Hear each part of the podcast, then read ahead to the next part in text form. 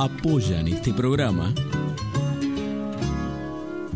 Siglo XXI Editores, Municipalidad de San Andrés de Giles, 80 Mundos, Frigorífico Costanzo, Gastaldi, Surtectura, Verónica Peloy, abogada, Más Limpio, Carolina Galesio, psicopedagoga, Cancha de Papi Fútbol del Club Social y Deportivo, Cosmetóloga Cristina Jainer.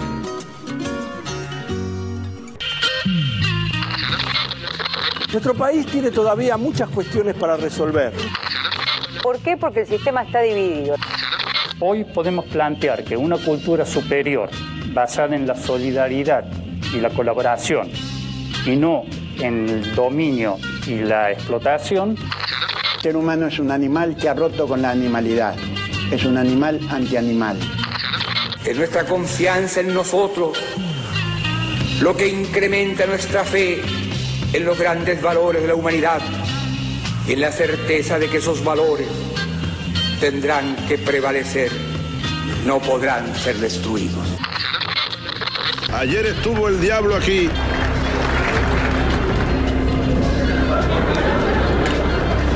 En este mismo lugar huele a azufre todavía. Dios ha muerto.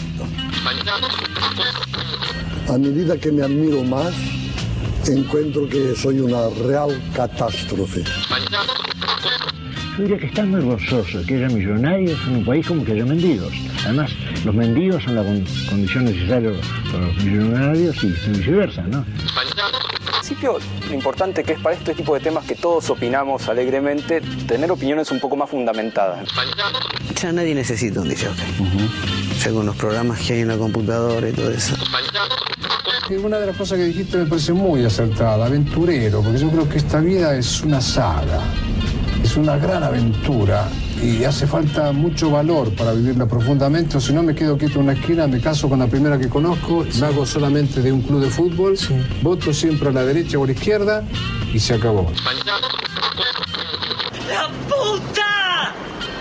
¡Que vale la pena estar vivo! Bienvenidos a Estado Beta. ¡Seamos libres! ¡Que lo demás no importa nada!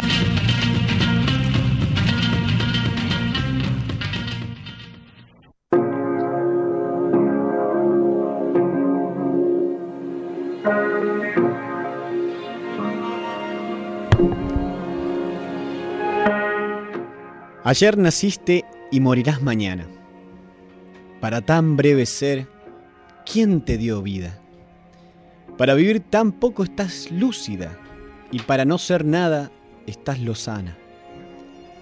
Si te engaño, su hermosura vana, bien presto la verás desvanecida, porque en tu hermosura está escondida la ocasión de morir muerte temprana.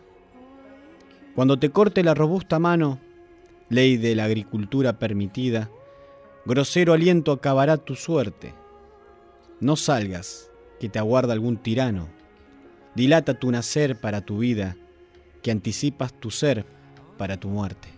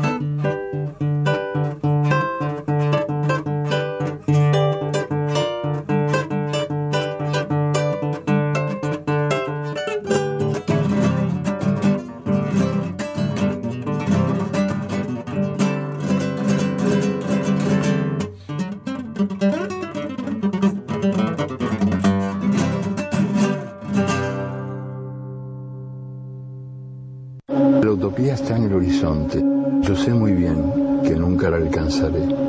Que si yo camino diez pasos, ella se alejará diez pasos. Cuanto, cuanto más la busque, menos la encontraré, porque ella se va alejando a medida que yo me acerco. Y entonces, ¿para qué sirve la utopía? Pues la utopía sirve para eso,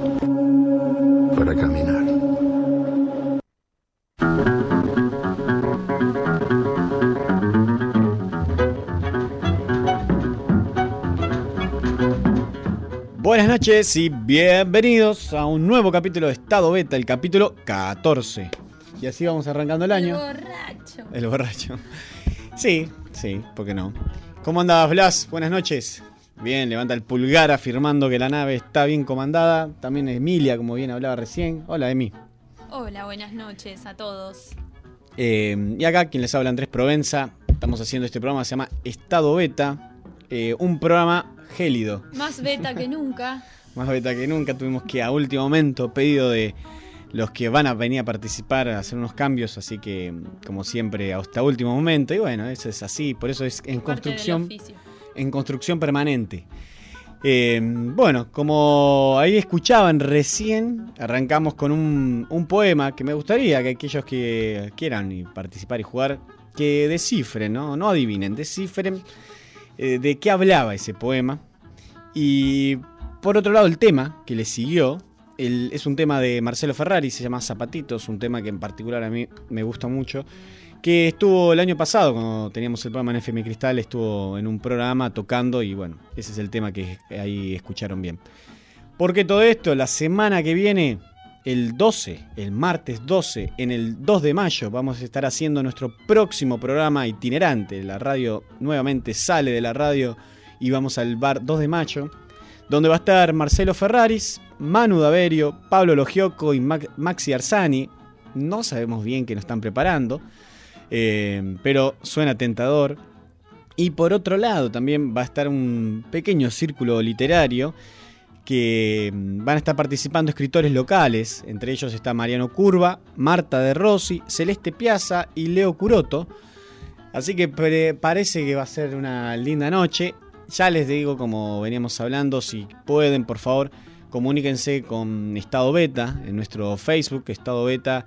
Búsquenos ahí, nos mandan mensajes privados si quieren para hacer alguna reserva. Si no, pueden llamar acá a la radio. Nuestro teléfono es 2325-440175, es el teléfono de línea. Y si no, al 2325 56 49 77. Ese es nuestro teléfono celular. Ahí nos pueden mandar mensajes eh, o nos pueden llamar y podemos ir reservando. El, en el evento pasado que hicimos en el Club Victoria, el Tango de la Victoria, como se llamó, eh, estuvo lleno para nuestra alegría. Así que aquellos que quieran venir y quieran tener un lugar, que vayan reservando. Acuérdense, el próximo martes, desde el 2 de mayo, vamos a estar transmitiendo en vivo por la radio eh, Radio Val. A su vez también sale por YouTube. Y con todos estos participantes que les comentaba recién. Así que eh, no se lo pierdan. También les comentamos que estamos en estadobeta.com. Ahí pueden entrar a nuestro sitio y como siempre toda la información. Hoy tenemos un programa que vamos a estar hablando de la diabetes. va a estar acompañándonos ya en minutitos, van a estar acá con nosotros eh, integrantes del CECAD, Centro de Concientización y Ayuda al Diabético, que se ha fundado hace poquito acá en San Andrés de Giles. Así que qué mejor para también darles la bienvenida y, y por otro lado que nos comenten un poco cuáles son las tareas y, y qué tal sobre esta enfermedad que por los números que hemos averiguado y cómo viene, viene en crecimiento. Así que sería eh, interesante también y poder conocer un poco más acerca de esto. Eh, yo mucho más no tengo, podemos arrancar el programa, si te También parece. Vamos a tener la columna de. Ah, claro, ya me estaba olvidando que hicimos el cambio de último momento. Eh, Mauro Vivas, claro que sí, nuestro columnista. Mauro Vivas, licenciado en Seguridad Ciudadana, va a estar eh, más tarde porque lo teníamos programado más temprano, pero bueno, las cosas en la radio son así también. Va a estar en la segunda hora, va a estar con nosotros hablando un poco eh, sobre los cambios que hay de paradigma en seguridad y demás, así que también pueden quedarse para compartir eso y conocer un poco más a fondo. Él está temas bastante sobre esos temas, así que qué mejor. Le quiero mandar un saludo nuevamente a Melissa Slep, que la semana pasada estuvo con nosotros hablando sobre varios temas que han sacudido la política internacional, o la geopolítica, como dicen algunos. Y, estuvo muy bueno, hubo muchos comentarios sobre eso, me han llegado varios comentarios, así que le quiero mandar un saludo grande por su participación, que para nosotros es un honor tenerlo acá en este programa. También agradecer y contarle a nuestros eh, oyentes que estaremos eh, con Infociudad, que es Ah, un sí, medio también. local. Eh, bueno, hicimos un- una especie de convenio y van a están publicando algunas de las notas que salen por la radio, ¿no? ¿Querés comentar algo, Andrés? Sí, recién hace poquito ya subieron una que estuvimos hablando con Gino Tubaro la semana pasada, si no sé si se recuerdan. Y si no, la pueden ver ahí en estadobeta.com o en Infociudad, que la subieron hace breve nomás, en el sitio web de ellos, infociudadsac.com.ar. Y ahí pueden revivir esta, esta nota que le hicimos a Gino Tubar, un joven que se dedica hace un tiempo a llevar un proyecto con Atomic Lab sobre prótesis eh, hechas en impresora 3D, prótesis para manos, brazos, algunas piernas y demás, que se hacen con impresoras 3D, lo que significa también muy bajo costo, mucho más fácil de adquirir, las puede hacer uno mismo, los planos, los planos como saben es una impresora y como la impresora necesita un código, por decirlo así, una programación, esa programación ya está en internet, simplemente a veces hay que ajustarlo o conseguirla pero está libremente y uno puede tener una prótesis, hacerse. Obviamente no es todo tan fácil, pero es mucho más fácil y económico que lo tradicional que conocemos. Así que le queremos mandar un saludo a todo el equipo de Info Ciudad. Eh, Gonzalo, Diego, bueno, mi hermano Provenza, Gonzalo y Fran, y bueno, todos los chicos que... Felipe Sosa, Sí. Sofía Estupiero. Bueno, son un montón los chicos de Sí. Info Ciudad. Eh, así que le mandamos un gran abrazo y muchas gracias por esto. Está muy bueno que podamos seguir trabajando en conjunto. Eh, así que les recuerdo nuevamente, en el 2 de mayo, el 12 de julio, el martes que viene, vamos a estar con Marcelo Ferraris, Manu Daverio, Pablo Logioco y Maxi Arzani. eh, más un círculo literario, un pequeño círculo literario de escritores locales, Mariano Curva, Marta de Rossi, Celeste Piazza y Leo Curoto. Vamos a estar haciendo la radio itinerante, como lo llamamos nosotros, en y el en, 2 es- de mayo. en este mm, capítulo lo vamos a llamar Dar la Nota. sí. Encontramos ese nombre. Y ya nos llegan mensajes de nuestros oyentes. ¿Sí? ¿Quién? Sí, de Cristina Scheiner, cosmetóloga, que nos está escuchando y le mandamos un beso grande. Gracias por seguirnos siempre del otro lado. Exacto. Em, hay muchas actividades también el fin de semana. Nosotros, claramente, los que nos conocen, se nota que estamos haciendo como una especie de chicle.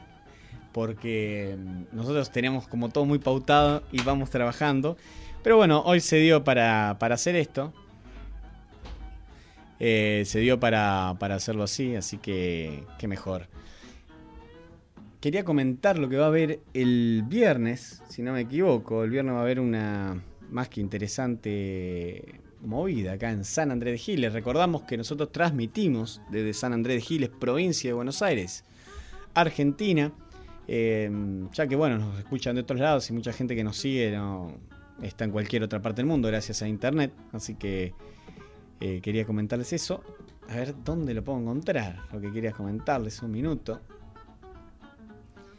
Eh, ah, por otro lado, ya que estoy y que e- estaba pendiente, el jueves pueden ir reservando para, mm, eh, para poder ir a la mar en coche, que las chicas de Marisopas hacen un espectáculo ahí con descangalladas, así que si pueden también vayan, que se van a reír un buen rato. Ya están las chicas acá, así que les vamos a dar el paso.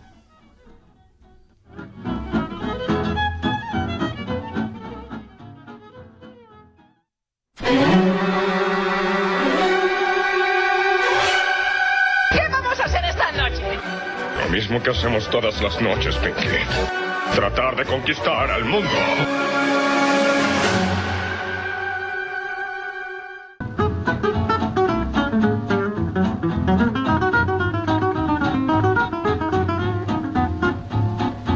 Bueno, y ahora sí, estos son los tiempos de la radio y lo bueno de la radio en vivo. Así que ya estamos al aire con Laura Galeano y Yamila Miranda. Buenas noches. Buenas noches. Buenas noches. El- bueno, les voy a pedir que compartan el micrófono. Eh, bueno, muchas gracias por venir y también disculpen que les adelantamos el horario, pero... A dormir más temprano va a ser. Mejor, ¿no? Bueno, ustedes están, son integrantes del CECAD, Centro de Concientización y Ayuda al Diabético, fundado hace muy poco en San Andrés de Giles. Eh, Sí. sí. estamos en formación. Están en formación. Sí, somos una ONG en formación, falta la entidad jurídica, que estamos, bueno, en eso, en tratativas. Sí. Es así. Así que Ahí estamos terminando de comer todo. estamos justamente así, Bueno, formándonos. se- formándose. Sí. Em, ¿Y cómo fue que sucedió? De, ¿Dijeron "Che, vamos a armar o se armó el centro? En realidad, las dos somos mamás de chicos diabéticos. Ella con más experiencia que yo. Ale debutó hace muchos más años. Liz, que es mi hijo, hace solo dos. Y bueno, a raíz de esto, eh, Laura venía gestando la idea en realidad desde hace mucho tiempo. Y bueno, nos encontramos, nos reencontramos porque somos como parientes. Eh, nos reencontramos en función de- del debut de Lisandro y bueno, surgió ponerle como un punto de inicio a esto Ah, que era sí. su idea en realidad y yo me, me acoplé y le agradezco que me haya invitado, obviamente, ¿no? Y mm, a- ahora de ahí a que ustedes tengan interés y después de ahí armar un centro de esto, ¿no? Para, para investigar, para desarrollar, para concientizar, digo, hay también una distancia, digo, tuvieron, tomaron cartas, ¿qué, qué les fue, qué les pasó, qué encontraron en la sociedad o en sí cuando empezaron a En realidad somos transitar un esto? poco impulsivas, creo que desde que Laura me dijo, me comentó, le dije Es sí, más, y en una semana el, estábamos. El, el vivir eh, sobre el tema te lleva más, te, te empuja, lo que vos estás viviendo te empuja a conocer más y cuando conoces te empuja a que los demás aprendan también, que no es drástico, que no es nada que con lo que vos no puedas vivir tranquilo y normalmente como cualquier persona. Claro. Hay varios tipos de diabetes, también Sí. está bueno aclarar Sí. eso. Eh, yo tenía un compañero que de- casi de nacimiento tuvo diabetes, eh, pero después hay gente que le agarra más grande. Me gustaría Sí. que nos expliquen un poco eso, las diferencias Hay que hay, dos los tipos. tipos de diabetes. Son la las tipo más 1 y tipo conocidas. 2, las más conocidas, que es esto que vos decís, una que está ligada sumamente al sedentarismo y a, y a la calidad de vida que por ahí eh, debutás o como la adquirís o te diagnostican de, de adulto, Que que la tiene podés- otro tratamiento. La, la- vos podés tener diabetes en este momento y no saberlo. Hasta que te empezás a dar cuenta que el cuerpo te pide por ahí más agua o que vas más veces a orinar. eh, y ahí, bueno, puedes tener una o, la, o ser ya propenso para la otra. Eh, la dos es mucho más Leve liviana, claro, es solo un comprimido por día eh, y vos vivís tranquilo cuidándote. Ya la uno es más compleja eh, porque ya requerís de inyecciones. Sí, ya hay un daño a nivel celular en, la tipo 1. Digamos, una parte del páncreas, que es la secretora de insulina, justamente eh, no funciona, no funciona completamente y necesitas de, de esa hormona Claro. constantemente. Bueno, y ahora, ya que estamos en tema, eh, cuéntenos un poco en profundidad qué es la diabetes, ¿no? Porque por ahí no se conoce, se conoce mucho el nombre, pero Sí, bueno, la diabetes es justamente, como te decía esto, el páncreas es una glándula que tiene varias funciones dentro de nuestro organismo y una de ellas es secretar, o sea, producir insulina. La insulina justamente es esta hormona que va a permitir que la glucosa, que es la fuente de energía del cuerpo, ingrese a las células. Si esta hormona no está presente en la sangre, cuando los niveles de glucosa aumentan, justamente este, este monosacario, por así decirlo, el azúcar comúnmente dicho, queda en sangre. Entonces las personas comienzan a tener determinados síntomas, como es el cambio de humor, se están, están cansados porque obviamente el cuerpo no tiene energía para, para llevar a cabo las funciones vitales, o sea, para poder hacer lo cotidiano. Y eh, bueno, eso es lo que produce. Justamente esta parte del páncreas, que es la que está formada por un tipo de células que se llama beta, es la que en este caso estaría como dañado o demás. o funcionaría, digamos, su nivel de, de, producción de insulina muchas veces es leve, entonces no alcanza a cubrir las necesidades del organismo o otras veces directamente no lo produce. Claro, y ahí aparece lo que serían los comprimidos. Y ahí es lo que nosotros, claro, en este caso no, eh, los pacientes son insulinos dependientes. Claro. Porque como al no producirlo lo necesitan sí o sí, ahí va la inyección. Ah, El tipo 2, el comprimido, es el, el que el, el páncreas todavía funciona. Claro, un complemento sería. Ayuda Claro, a que funcione el Ayuda. páncreas. También se puede regular el tipo 2 con la dieta Mm. y los comprimidos. Es como que vas contemplando. La actividad física también es buena. Sí, y mm, bueno, mi padre es diabético, así que conozco mucho del Ujú. asunto. Eh, lo interesante de esto es que hay que hacer un seguimiento estricto de eso, ¿no? Y, y tener un control. hábito, Más que nada, bueno, él es grande en sí, por ahí cuando es más joven uno puede. Es el hábito para... En realidad a veces uno cuando lo piensa, o bueno, no sé, en mi caso es como...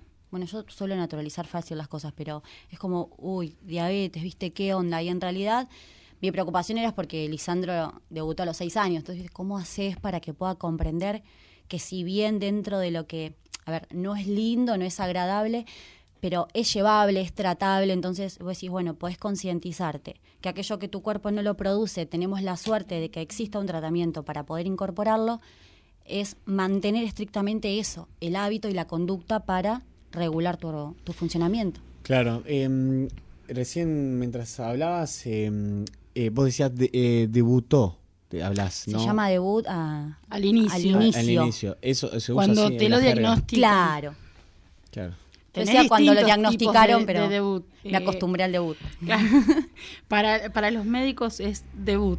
Claro. Este, eh, tenés eh, distintas maneras de, de debutar. Claro. Eh, el mío, mi hijo fue más drástico que por ahí Liz, que por los síntomas lograron detectarlo mucho antes de que llegara al episodio que sí llegó eh, mi hijo. Eh, Y cuando hablas de episodio, ¿qué sería? ¿Cómo sería un episodio? Yo también pensando en lo que nos están escuchando y que por ahí diga, uy, mira lo que me pasó el otro día o lo que pasa el otro día. Eh, los síntomas de Alex fueron de Alex fueron exactamente iguales a los de Liz, pero la diferencia fue que se dejaron estar más. Eh, no había en ese momento tanto conocimiento en lo que es el hospital de Giles, no había un sector de pediatría como si lo hay hoy, eh, entonces era como que costó, les costó un poco más, hasta que, bueno, eh, nosotros salimos de acá derivados a La Plata eh, con un estado de ceto- cetoacidosis que es muy complicado. Claro, La cetoacidosis, perdón, es la sangre se torna como ácida, claro. con un nivel de, de ácido, o sea, un pH diferente al, al que tiene la sangre y eso va dañando los órganos. Claro. Eh, ese es el estado. ¿Y de- nos podés contar un poco cuáles son los síntomas de que puede tener alguien que todavía no debutó en la diabetes? ¿Cuáles son? Más o menos. Cansancio, cambios de humor, eh, frecuencia al orinar, mucha sed, o sea, el, la necesidad de incorporar mucha principal cantidad de es, agua es, eh, lo que vos notás de un día para el otro que empezás a tener mucha sed. y pérdida de peso. Y vas muchísimas Notable. veces a orinar.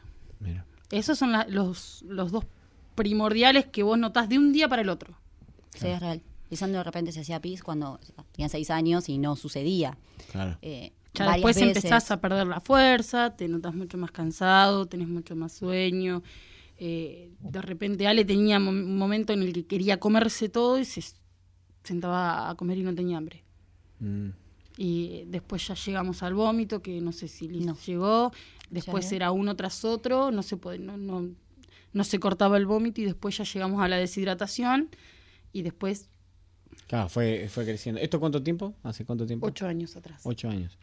Y eh, ahora tomaron el- de- lo tomaron la decisión de armar el CECAD, este que estamos hablando, para poder llevar estos temas y más que nada también para difundirlos, ¿no? Sí, para difundir. La idea también en un futuro es poder nuclear no hay gente que, que Esto tal vez no montón, conoce ¿eh?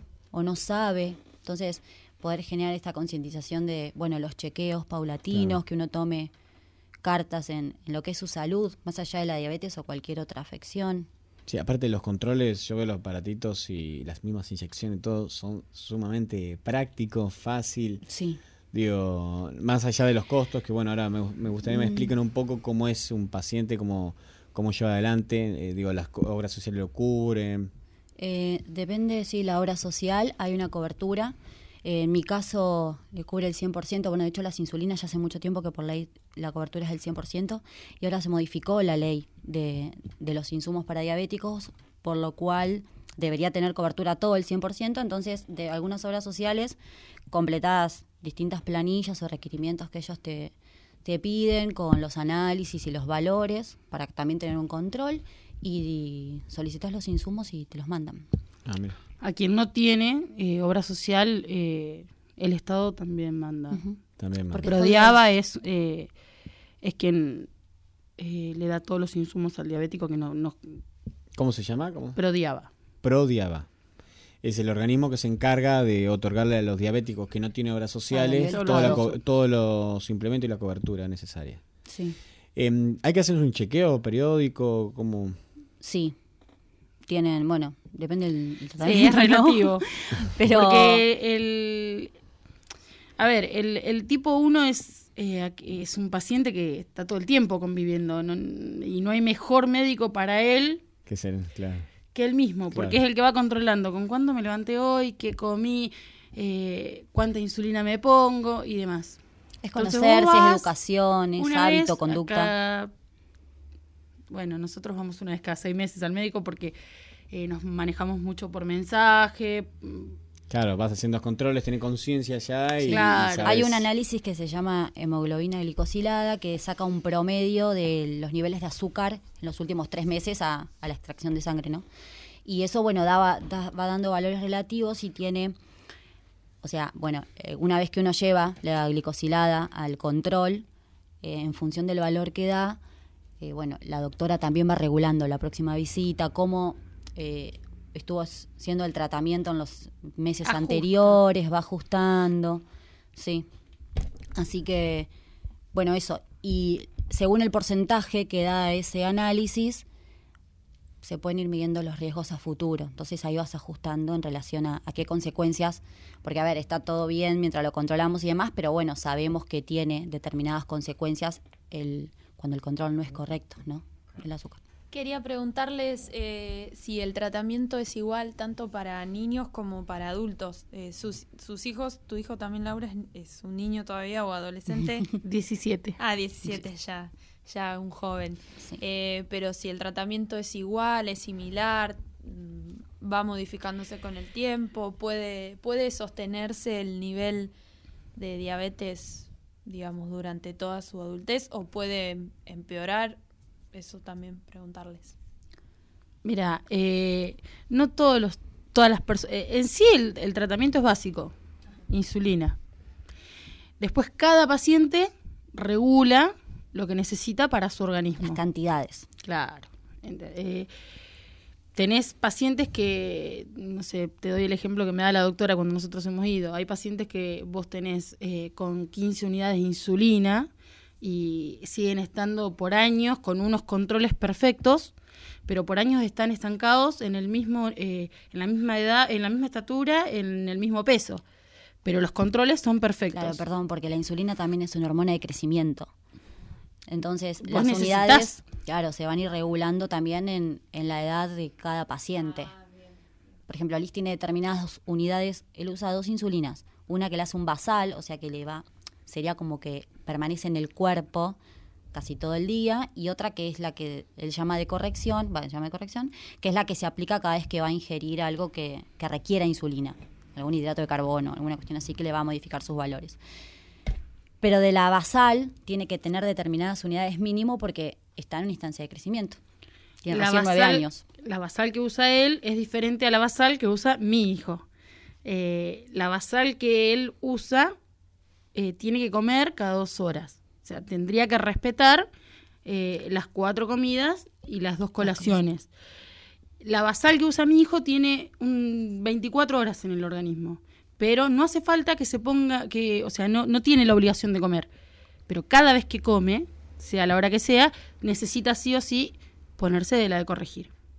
O sea que los síntomas los síntomas son similares o iguales, pero los tratamientos sí, dependen de cada Depende persona. del paciente, del tipo de vida, de la rutina de cada paciente. Claro, y lo emocional también cómo juega en, en los picos, digamos, no sé, ahí. Influye totalmente lo emocional en es así, comprobado por Sí. la convivencia, digamos. eh. Un examen, eh, una Es prueba, es un valor altísimo para un alumno, por los nervios. Hay pacientes que se ponen nerviosos y en, en lugar de subir, Bajan. baja el control. Eh, también es relativo, no es que todos los pacientes... Hay pacientes que, por ejemplo, el alcohol les sube la glucemia. Y mi hijo, por ejemplo, toma alcohol y le baja la glucemia. O sea, No son todos iguales en eso tampoco. Ah, claro. Cada cual lo va manejando. Lo que es cierto es que tiene que llevar un control personal y puntilloso, ¿no? Bien. Tal cual, sumamente. ¿Y mm, cuál es la historia un poco de la diabetes en, en el mundo? ¿Saben un poco cómo que surgió? ¿Esto estuvo siempre? ¿No? ¿Es, de la, es moderna, de los últimos años? No, creo que las investigaciones o todos los avances que hubo es moderno.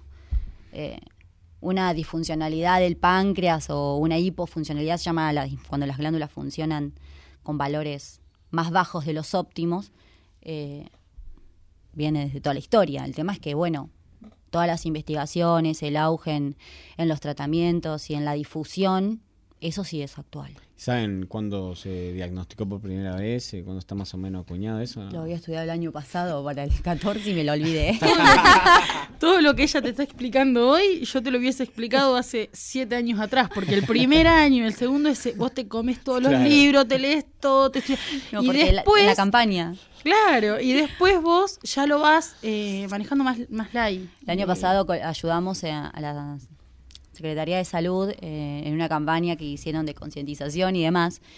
Y bueno, soy profe, entonces algunos de mis alumnos colaboraron en la campaña y los tenía todos cortando círculos celestes, que es el símbolo, y ahí me había estudiado todo, ¿viste? ¿Cuándo? ¿Por qué el círculo? ¿Por qué celeste? Pero hay, bueno, la hay memoria que, que selectiva. se meten eh, muy de lleno y que les encanta hablar eh, y les encanta ayudar y de hecho yo tengo, ambas tenemos un grupo eh, de chicos que vienen desde afuera eh, y les encanta, les encanta contarte cómo surgió, eh, lo más conocido de la diabetes, lo peor, un montón de cosas. Y hay chicos que realmente todavía se rehusan, no quieren saber nada y vos tratás de llegarles por todos los medios y no, no quieren conocer de nada. Están ahí, tienen el tratamiento, lo hacen, pero no, te, no le gusta ni que le menciones. Claro. Eh, hablando de una alimentación también estricta o puntual o lo que llamaríamos una, una alimentación sana, eh, ¿qué es lo que se debe evitar y qué, y qué es lo mejor que pueden comer? Mira, creo que lo, que- lo mejor o lo más óptimo es que tengan una dieta equilibrada como cualquiera de nosotros, para que puedan tener todas las los nutrientes de interés o necesarios para el cuerpo. Tenemos la suerte de que la profesional que atiende a nuestros hijos es no es tan restrictiva, o sea, en otro momento, años anteriores, era como que, bueno, sos diabético, listo, todo lo que es harinas y datos de carbono, chau. Y la verdad que son necesarios, es materia de construcción y energética para el cuerpo, o sea, es de donde obtenemos la energía y vamos reparando partes de nuestro cuerpo. Eh, entonces Marcela es bastante, mientras el chico pueda o acepte ¿sí? este, el tratamiento, inyectarse y demás, come, como cualquiera. Si nos excedemos en cualquier aspecto, en cualquier cosa, no va a ser bueno. Sí, eh, es, verdad que todo lo que es hidrato de carbono, al- determinadas verduras, sobre todo lo que tiene almidón y demás, eso modifica los valores. Y ahí es donde tienen que ponerse insulina. Tal vez eh, ella arma dietas porque en lo largo de la trayectoria se ha encontrado con pacientes que no disponen de lo económico para sostener una dieta adecuada para un- Mm. una persona con diabetes. Eh, entonces, bueno, mira, el, el ejemplo que nos dio cuando nosotros recién llegamos era, supongamos que tu papá es panadero y ustedes tienen no sé, 20 prepisas en la casa y no hay plata y hay que comer prepisas. ¿Qué hacemos? Eh, te pones insulina y comes prepisa como comen todos. Claro. Eh, simplifi- simplifica un poco lo tan drástico que, que parece. Claro. Eh, bueno, hoy también, hablando de esto, hay más acceso a ciertos alimentos. Digo, está Pachamama, acá en San Andrés Giles, Onda Sí, Verde, y creo que varias gente que cocina también con, con un criterio específico. Eh, ¿Los alimentos que son para celíacos son aptos también para diabéticos Sí, o no? sí. Claro. Sí, sí, sí. Sí, por esto del almidón que decías vos. Y... Sí. Claro. En realidad no hay una restricción, ejemplo, el caso de los celíacos, viste que tienen algún síntoma y demás, se ingieren. En este caso no, solo con, digamos, con inyectarse insulina, que no es poca cosa y demás, pero bueno, solo con la inyección de insulina pueden alimentarse de cualquier cosa. Lo vez bueno- que el paciente se hace amigo de la insulina, después lo vas a ver pasar caminando y comiéndose un alfajor triple. Y vos decís, ese chico está loco, es diabético y está comiendo un alfajor. Ah, pero se puso insulina y se comió el alfajor como me lo comí yo.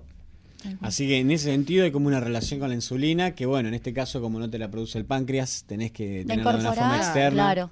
Y, y Lo como un suero, ¿no? Claro, tal cual. Como Es como suero. disfrazar. Marce también me ayuda como a disfrazar la comida, Claro, ¿no? sí, no sí, sé, está. te gusta la pasta y bueno. Pasta, Es que- pero hacía un buen tuco con mucha carne. Entonces, Mi hijo era súper flaco cuando llegué- cuando pasó esto de- del debut y ella nos decía, dice, él necesita engordar, necesitamos engordarlo. Entonces, ¿qué le tenemos que dar? Hidratos de carbono. Claro. Tiene que comer pastas. Sí, sí, no. En, en San Andrés Giles, ¿cómo está este asunto de la diabetes? Pregunto en cuanto a mm, gente que sepan ustedes, por ahí cantidad de población que hay acá en San Andrés Giles. También, bueno, vos me decías ahora que el hospital tiene pediatría y que hay un poco más de interés en este asunto. Eh, ¿Cómo está San Andrés Giles con, con la diabetes? Eh, todavía no, no, no está demasiado, eh, no sé, demasiado así como visto para, a como lo vemos nosotros en Luján, que es eh, la ONG con la que estuvimos todo el tiempo en contacto, eh, en ocho años allá el día de la diabetes, el Día Mundial de la Diabetes, se festeja y la basílica se pone, eh, se ilumina todo azul.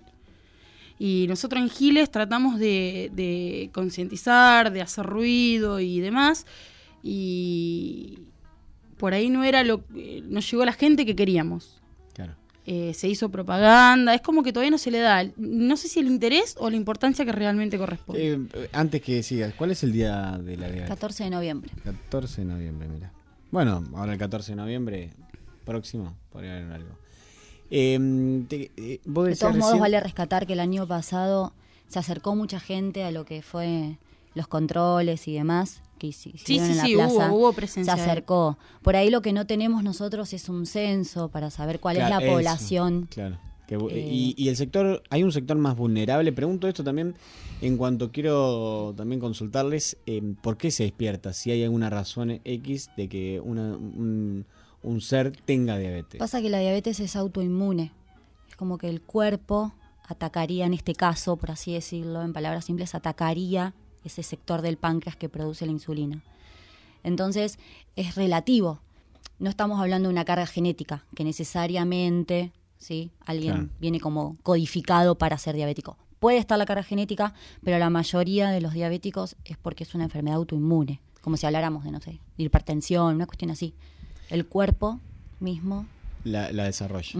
Ok, pero entonces puede ser el estrés o puede ser Puede alguna... ser estrés, puede venir por genética, puede ser por eh, emocional, Por exceso de, de, De no sé, comida. de comidas también. Claro. Sedentarismo, poca Sedentarismo. actividad física. Claro. Todo eso son factores de riesgo. Así que mejor que nunca llevar una, una vida equilibrada en todo sentido, ¿no? y cuando tenemos eh, familiares con, con diabetes, está bueno hacerse un chequeo eh, una vez al año. Un control. Un control. Un control. Sí, porque te- Eh, los podés no tener ningún síntoma y ya puedes tener un valor elevado. Entonces eso es una alarma. Claro. Y los controles que se hacen periódicos, por ahí cuando se hacen exámenes generales, ¿eso entra la diabetes? Sí.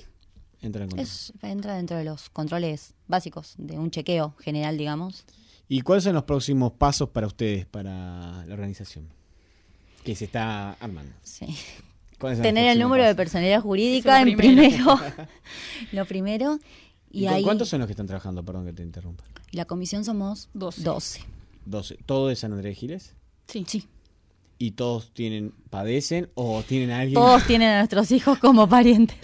Ah, tienen son todos de madres con, o padres eh, con- No, surgió son así, los eh, hermanos de Laura. Un día, eh, yo, la doctora que atiende a nuestros hijos eh, venía hace rato diciendo, dale, arma algo, hace algo para, para poder ayudar, porque las, las personas que se nos, nos acercaban a nosotros las mandaba para Luján. Ella es de Luján. Eh, un día me pongo a hablar con Yami y ella me empujó más. Si bien yo venía con esta idea y que buscaba y, y ella me empujó más. Eh, tengo eh, un amigo que es Sergio Molinati, que él estuvo desde el principio de la enfermedad de mi hijo hasta, hasta el día de hoy y también siempre conté con su apoyo, también nos empujó mucho, él es, también es miembro y bueno, éramos, eh, hasta ese momento éramos tres. Llega mi marido y le comento y dice, bueno, gorda, si vos querés, dale, yo te empujo. y lo metimos. A los 20 minutos llegó mi hermano y también. Y bueno, dale, yo te empujo. Y todos lo hacían. Y bueno, después del otro lado llegó la mamá de Yamila y se, así. Así que eso, Eh, en cierta forma, se armó en, en base a una problemática Fam- fami- familiar. familiar. Bueno, pero qué mejor, ¿no? Esto da un buen ejemplo de, de que se puede dar soluciones o se pueden hacer cosas, a veces con los problemas, digo, no ahogarnos. No, tal cual. Y sino transformarlos en algo positivo que sirva a una si uno no acepta y no, o sea, no lo transitas de una buena manera, es una carga toda tu vida. Entonces, qué mejor que, que darle un giro y verlo de otro modo. Claro, Porque totalmente. modificarlo lo vamos a modificar y bueno, transitarlo de, lo, de la mejor forma No, posible. sabemos qué nos depara el futuro. No, no, pero igual somos las dos sumamente diferentes. Yo entré a la habitación de, de Liz y me la encuentro a Yami súper tranquila, eh, relajada, estaba todo bien. En cambio, cuando debutó mi hijo, yo estaba llorando, desgarrada en el pasillo, que no entendía qué pasaba y totalmente diferente. Eh, a mí me llevó tres años y yo la veo, a ella, la veo a ella hoy y yo esto yo no lo viví así. Claro. Yo estuve tres años llorando, mirando a mi hijo cuando dormía, mirando qué comía, mira, tres años. No, a mí, a mí me da... Ella no. No.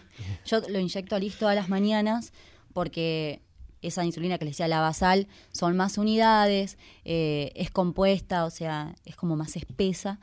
Y bueno, todavía no la tiene muy aceptada, no, que arde, no, que esto. Entonces, bueno, dormido yo lo inyecto al se entera y está todo bien. Y al principio sí, viste, vos a veces mirás la insulina y decís, pucha. Pero bueno, ya está, modificarlo lo vamos a modificar, así No, que totalmente. para Al adelante, revés, claro. Yo le planteé un día a mi hijo, le digo, vale, eh, mirá, eh, existe el trasplante de células madres y demás, y qué sé yo. Y después de, de unos cuatro años que lo estuvimos hablando, me dice, mami, déjame en paz, yo con la insulina me llevo bárbaro. Claro, Claro, porque es una preocupación tuya, no Claro, mía. Mi tema era que él, yo quería que él, eh, y él, eh, él mismo y el resto de los chicos que vienen de, de Capital, de Concordia, de todos lados, el 6 de diciembre hicimos un encuentro en el parque municipal. eh, vi- vinieron Con- se- unos 35, 40 chicos de afuera. eh, Tuvimos la presencia de, del presidente, no, de la de presidenta, la presidenta de, la, FAD, de la Federación Argentina, vino la doctora de la Plaza de, de Luján, eh, el abogado de la Federación Argentina de Diabetes también, eh, y vos los ves, y de hecho nos- la gente que iba al parque y los veía todos, estaban todos en carpa, eh, bien de campamento, ¿eh? Nada de porque tenían diabetes no podían Sí, dormir sí, en sí, sí. una carpa. No en No, una no, no. burbuja. Claro, Eh, ella hizo la parte de actividad educación física, y eh, también les dio Para que tengan. no, acá no hay, claro, no, Así no. de- a moverse. Cuando les dije, bueno, tipo 5 de la tarde vuelve Yamila, no, no, no, no, Yamila no. Bueno, pero tenían todos los controles bárbaros para almorzar. Porque eh, la actividad física, lo bueno es que cuando se hace actividad física, el organismo puede incorporar a las células la insulina, si- la, perdón, la glucosa sin necesidad de, de la insulina. Por eso cuando hacen actividad y eso es necesario que tengan los valores un poquito más altos de lo normal. Así que ese día estaban bárbaros para Claro, comer, o sea, no ahí tuvieron es- les problema. gusta, claro, les gusta la, la parte de que antes de empezar deben comerse algo. eh, Claro, por el gasto dulce. energético. el- Claro. el- la met- Para evitar la hipoglucemia. Claro, por el metabolismo, ¿no? Me imagino que el proceso que hace el cuerpo. Claro. El desgaste que hace los. Claro, hace- lo tiene que compensar. Claro, la- la célula necesita tanta, tanta glucosa que no, no, no usa como llave para abrir esa puerta a la insulina. Entonces, ¿Y dónde las pueden ubicar a ustedes? A, bueno, a la organización que van llevando ahí, se va armando, pero ¿dónde podrían, si alguien está escuchando o alguien quiere, para así compartimos nosotros también en Facebook, los eh, medios? por celular, eh, hasta que tengamos la página armada que la encargada es la señora Yami. Es más tranquila, dijiste vos. Nada, pobre Yami tiene un montón sí, de cosas claro y yo a veces le sigo deparando y Bueno, hay también gente que se pueda sumar y ayudar. No, sí, tal siempre cual. están las puertas abiertas para todo aquel que se quiera acercar. Eh, a veces, eh, cuando nosotros armamos la, la primera reunión, eh, todos los que estaban decían, vos tenés que ser la presidenta porque vos... eh". No, no se trata de quién es el presidente o quién no, sino de que todos estemos predispuestos a ayudar. Claro, totalmente. A trabajar. Más Eh, en estos temas. Entonces por ahí no hace cual. falta figurar en algo, sino estar todos abiertos para, para el que se quiera unir, para los eventos, para charlas, para lo que sea. Yami está armando eh, grupos de, de educación física, todo, todo, para todo sirve todo. Y, lo- y los chicos reciben todo este conocimiento, ¿no? Que ustedes fueron aprendiendo y que van aprendiendo. ¿Los chicos cómo lo ven? ¿Es, eh, ¿Es para ellos más natural o hay también un esfuerzo intelectual de aprender todas estas cositas que ustedes saben y cómo se llama cada cosa y el páncreas dónde está? Y, o, lo viven más naturalmente? En mi caso pasa que mi hijo es el que me transmite casi la mayor parte de los conocimientos que trae. No, mira. Porque él viaja todos los años a un congreso que se hace en, En en Córdoba. Córdoba, eh, en Villa Giardino, y él va y se, es- les encanta. Eh, escuchan las charlas, médicos de todos lados, todos van y aportan las nuevas, las nuevas ideas y demás, y ellos son como chanchitos de la India ya. O sea, Claro. Son para pruebas, y vienen de allá y vienen todos renovados. Entonces, él me trae a mí lo- todo lo que conoce allá, todo lo que aprende allá, me lo transmite. Claro. Que a Yami la dejan ir, a mí no. claro, porque ella es prima de mi hijo. Entonces, si viene Yamila, está todo bárbaro. Vos no, mami. Y suele pasar eso. Claro. No, no. Igual es súper rico porque es una experiencia que ellos conviven. Porque, a ver, si bien lo aceptan a su modo, a sus tiempos y demás, no es lo mismo que. A veces se encuentran solos. Va, yo lo veo desde el lado de Liz, que es chiquito, pero en la escuela es el único diabético en fútbol, es el único diabético así en todos lados. Y si bien siempre tuvo buena aceptación y todo, eh, desde el momento que fue al Congreso, que él no participó, perdón, del campamento que hicieron acá en, en el parque municipal, como miembro activo, pero sí fue un rato conmigo ahí a jugar y demás, y se dio cuenta que había 30 Todos pibes con insulinas en la mano corriendo de acá para allá. Claro, entonces, bueno, viste, tuvo su lugar en el mundo en un grupo. Y eso creo que en Córdoba les pasa eso también. Eh, cuando Ale viajó la primera vez, eh, hace cinco años atrás, para mí todavía era muy chiquito. Y la doctora me dice, yo me lo llevo conmigo. Y yo, no, vos no vas. El nene viaja, vos no. Y para mí era trágico. Yo, se me está yendo, ¿quién lo va a cuidar? En sí es, es un grupo de cuatro personas y un coordinador. Entonces yo decía, ¿y quién va a dormir con ellos? ¿Y quién lo va a mirar? ¿Y quién? Y sí, porque uno... Y él vino de allá y era como que Le yo ya le estorbaba. eh, Claro. Ya no necesitaba que yo lo cuidara, ni que estuviera, ni que. Se Ya, se empezó a arreglar solo. Claro. Y ahora es, ya están, eh, el Congreso se hace todo en- todos los años en agosto. Eh, estamos a principio de julio y están todos en el FEI palpitando el jardino. Claro. Para ellos es, no sé, es como palpitar el vacaciones mundial. de las familias, ¿viste? Bueno, Vos decís, es- nadie me controla, respiro como quiero, o sea, nadie le preocupa. Y van chicos de, de recién nacidos que viajan con sus papás hasta personas de... Sí, sí, porque no hay diferencia No. de edad acá. Todo- No, porque allá se, ar- se arman los grupos eh, Claro. sin edad, no, no tienen... Vos tenés 15, bueno, vas con los de 15, ¿no?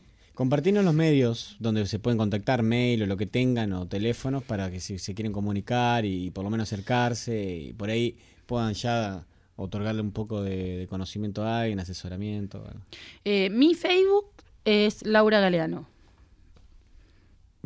Y mi número de celular es 1568-5309. Ok, así que ahí eh, 2325. Sí, Tal cual. Claro, porque algunos por ahí no están escuchando de San Andrés de Giles. Eh, 2325 15 68 5309. Igual vamos a compartirlo en Tal cual, bueno, y mi Facebook también, por mi nombre, Yamila Miranda. Y mi teléfono es 1547 1768. Eh, bueno, buenísimo. Me parece, mm, bueno, eh, yo a mi padre lo reto siempre porque él se comía sus cajas de alfajores. Ah, estuvo mandando, ahora lo vamos a leer. Eh, y yo reniego mucho porque eh, cómo, cómo se va a comer las cajas de alfajores. Obviamente ya es grande, él tiene setenta y pico de años. A esta edad, si ya lo hizo, no le puedo decir que, que no lo haga. Y tiene todo el derecho.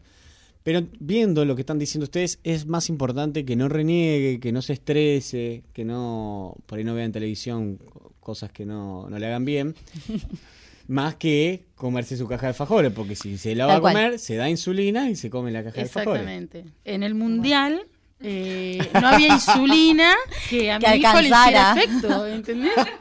Entonces era, Ale, por favor, andate al campo.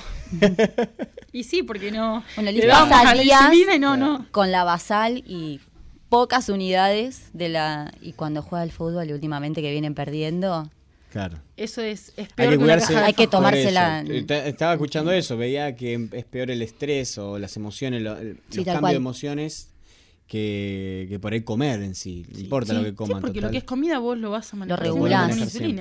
Claro. Em, algo que me quedó mientras hablamos de la comida, justamente, em, ¿hay algún tipo, porque bueno, sabemos que la comida para celíaco y demás es cara, ¿no? ¿Hay alguna forma, algún organismo, hay- algún descuento, algo que se esté gene- generando? No, ¿no? No. ¿Todo bien? Sí. Eh, Yo, la verdad que tengo entendido que mm, el Estado le da bolsas de alimento para los celíacos. No sé si bolsas de alimento, creo que eran bolsas de harina. Para celíaco. Sí, eh, para los celíacos. Para lo que es diabetes, no. No. No, porque de hecho no hay comida libre de hidrato, o sea, es Claro. Es que ya no hay una doctora que te mande una dieta, creo que Claro, no, no, estricta, estoy- estricta, estricta, Salvo que sea un caso extremo donde Claro. no se haya una descompensación general o sea un caso muy particular, pero Claro, pero en general Con un no, buen porque lo- lo, control, soluciona con la insulina. Lo maneja y, con un, y buenos hábitos, una conducta Claro, de tratamiento. Deporte, actividad física y demás. Bueno, eh, chicas, ha sido un placer que hayan estado acá. Cuenten con el programa cuando necesiten. Bueno, Muchísimas muchas gracias. Seguramente vamos a estar eh, invitándolos para el 14 de noviembre. Nos falta, pero bueno, ya Sí, vamos sí, ya lo- pensando. Ya lo, anoté acá, mira. Ya lo anoté. Sí. Vamos a hacer un poco más de publicidad que el año pasado. Sí, estaría lindo. Eh, bueno, les agradecemos mucho que No, hayan por venido. favor, gracias No, a ustedes favor, por el espacio. Dale, por favor, gracias. Continúa.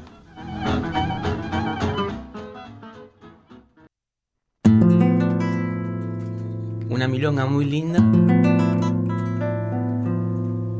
em,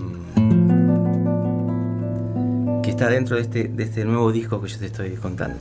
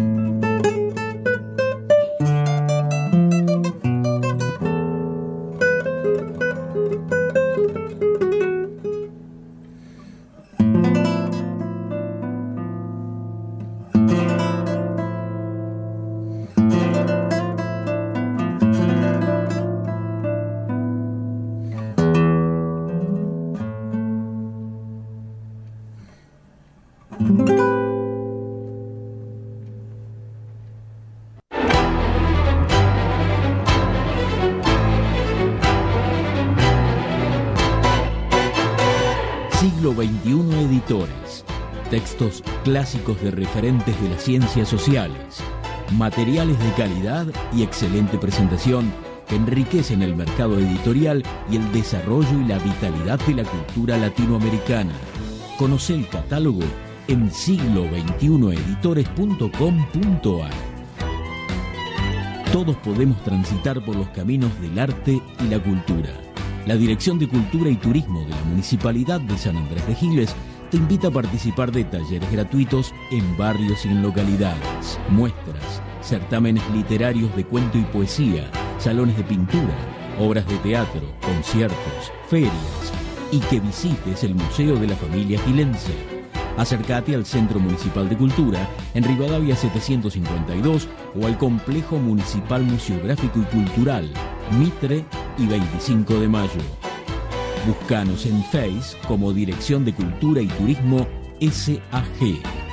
Sintiendo tu pulso, caminamos con vos.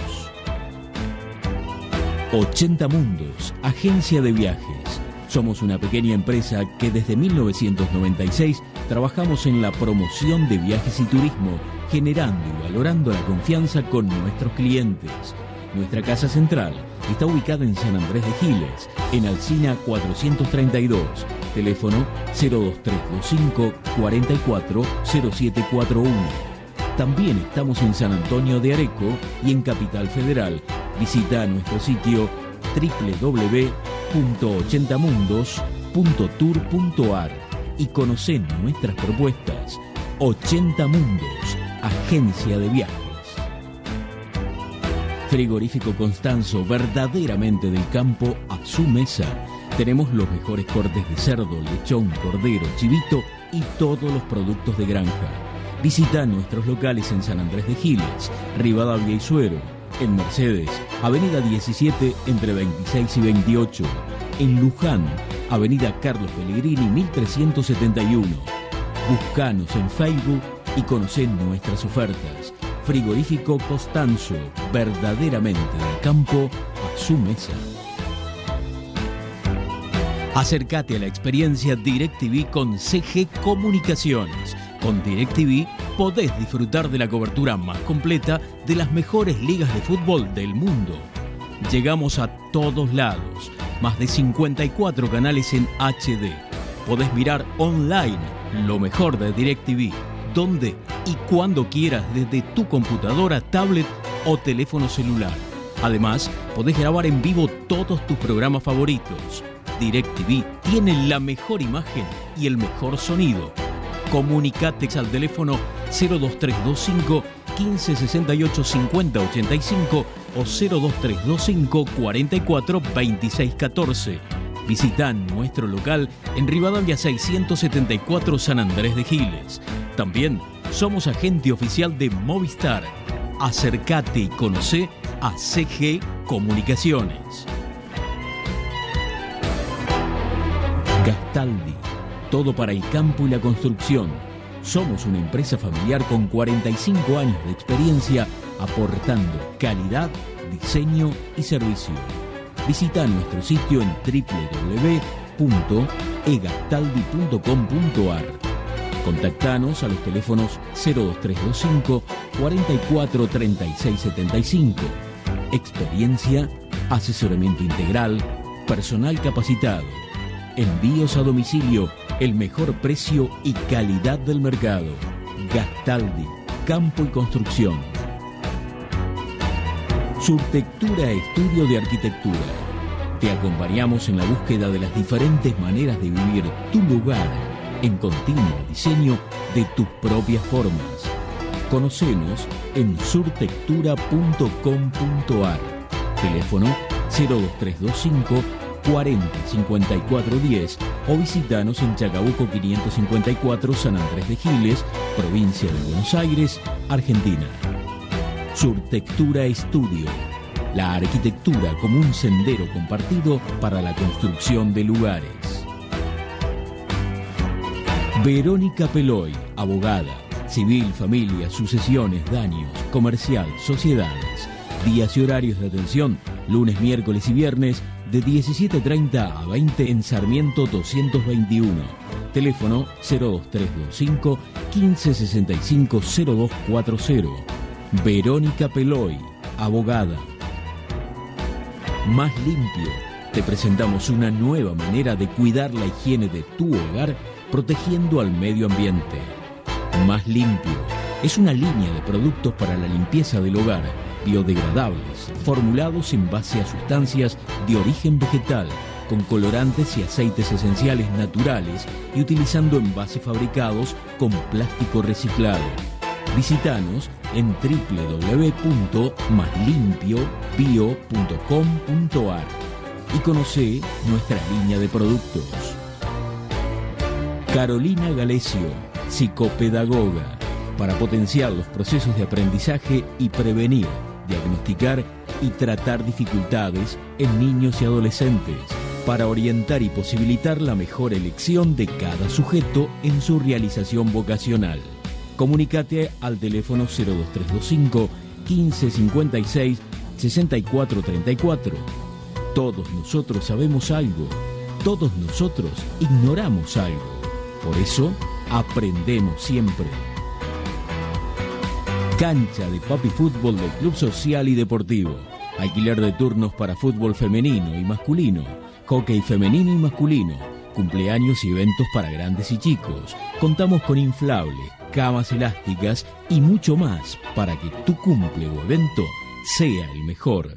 Llámanos al 02325 1556 0079 o acércate a Moreno 165.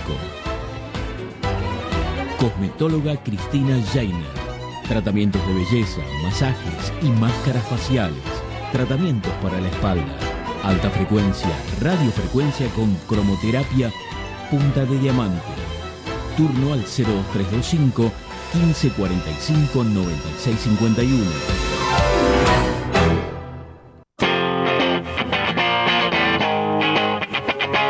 Seguimos en estado beta.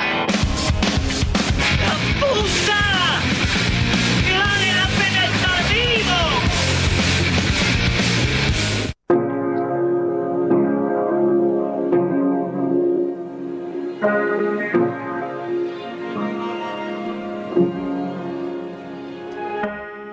perfección espiritual solo se logra a través de un trabajo continuo. Se necesita una gran fuerza de voluntad para convertir los vicios en virtudes. Una pareja humana perfecta es un diamante que fue pulido con dedicación y conciencia. La adecuación de dos espíritus es una labor lenta, tan difícil como maravillosa. No se puede encontrar al ser ideal sin darse el trabajo de merecerlo. Esta fábula puede ser útil. Un matrimonio tuvo dos hijos gemelos. Uno de ellos nació robusto, el otro muy débil. Como al más fuerte todo le resultaba fácil, se dedicó a holgazañar.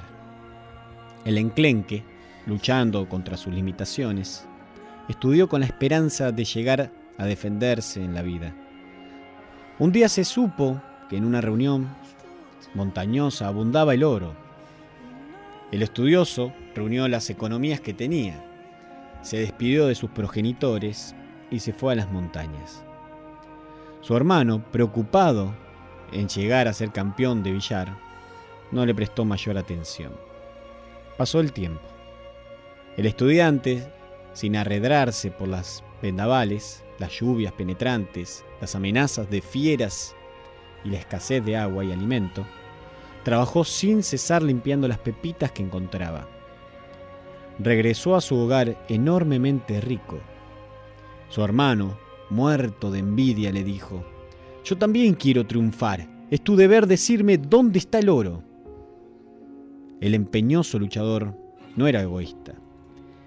Le dio un mapa de la región y además le proporcionó el dinero necesario para el viaje. Sin detenerse a agradecer, el holgazán se lanzó en busca de, del codiciado metal. Al llegar a las montañas lo primero que hizo fue hacerse construir una confortable cabaña y llenar la despensa con todo tipo de alimento.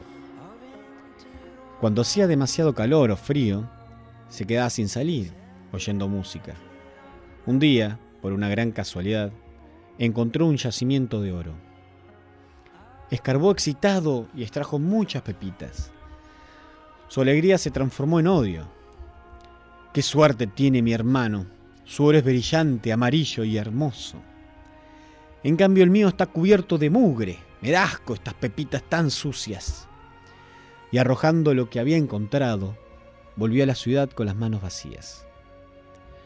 Los países no se hacen grandes solos. Cada ciudadano debe darse cuenta y darse el trabajo de eliminar lo corrupto para que surjan los valores. El placer de pensar de Alejandro Jodorowsky. Lo que yo creo que hay que desafiar es la imaginación, porque en América Latina lo que nos ha estado pasando, me parece a mí, hay una crisis de la imaginación, no solo en América Latina, yo creo que a nivel general, como que las ideologías nos metieron en unas camisas de fuerza y como que no logramos salir de esas camisas de fuerza.